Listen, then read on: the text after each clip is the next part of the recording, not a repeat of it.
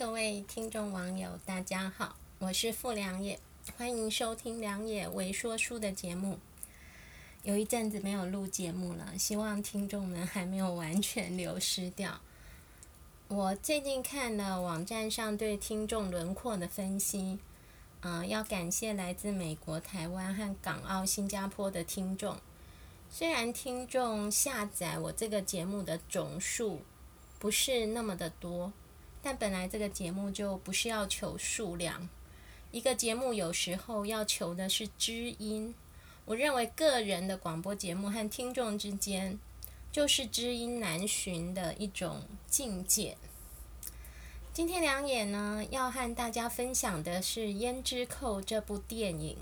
其实这个节目本来应该在七夕之前做的，但是没想到它却。拖过了中元节之后，啊、才录这个节目。《胭脂扣》这部电影，啊、它是比较早期的一部香港剧情片，改编自李碧华的同名小说。片子呢是由关锦鹏执导，当年片中的男女主角是红星梅艳芳和张国荣。这电影不止说的故事令人感叹，一回顾片中的男女主角，不是自杀就病逝了，也都是英年早逝，让影迷无限哀伤。胭脂扣的故事呢，说的是一位本是富家子弟的十二少和名妓如花的爱情故事。以下呢，就是今天的微说书的部分。这个故事的事情呢，回溯到了三零年代的香港，一位英俊富有的富家子弟十二少，他经常出入烟花风月场所，本来就是个不折不扣的花花公子，却遇上了红牌名妓如花，两人陷入热恋，可想而知的，两人的爱情不可能被十二少的家族所接受。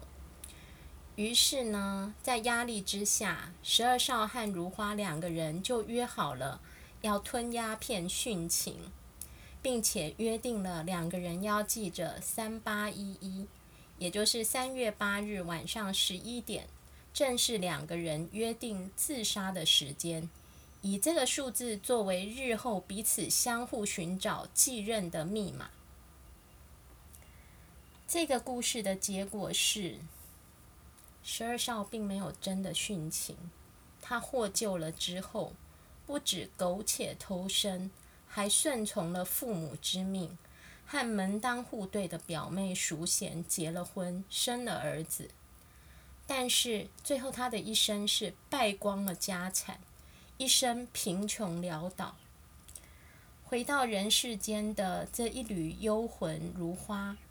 最终呢，是找到了十二少，并且当将当年十二少送给他的胭脂扣归还了。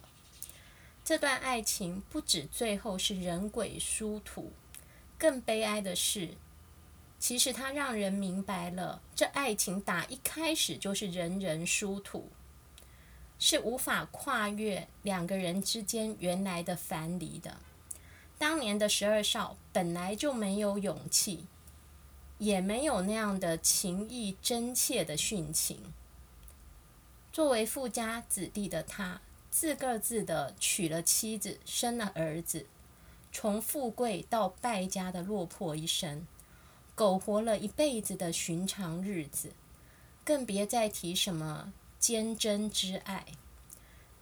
当名妓如花的一缕幽魂回到世间寻找。最后看到了将近八十岁、贫病潦倒的十二少，他才明白了自己的殉情，和在阴间超过了半个世纪飘零的寻找，换来的只是一片辜负。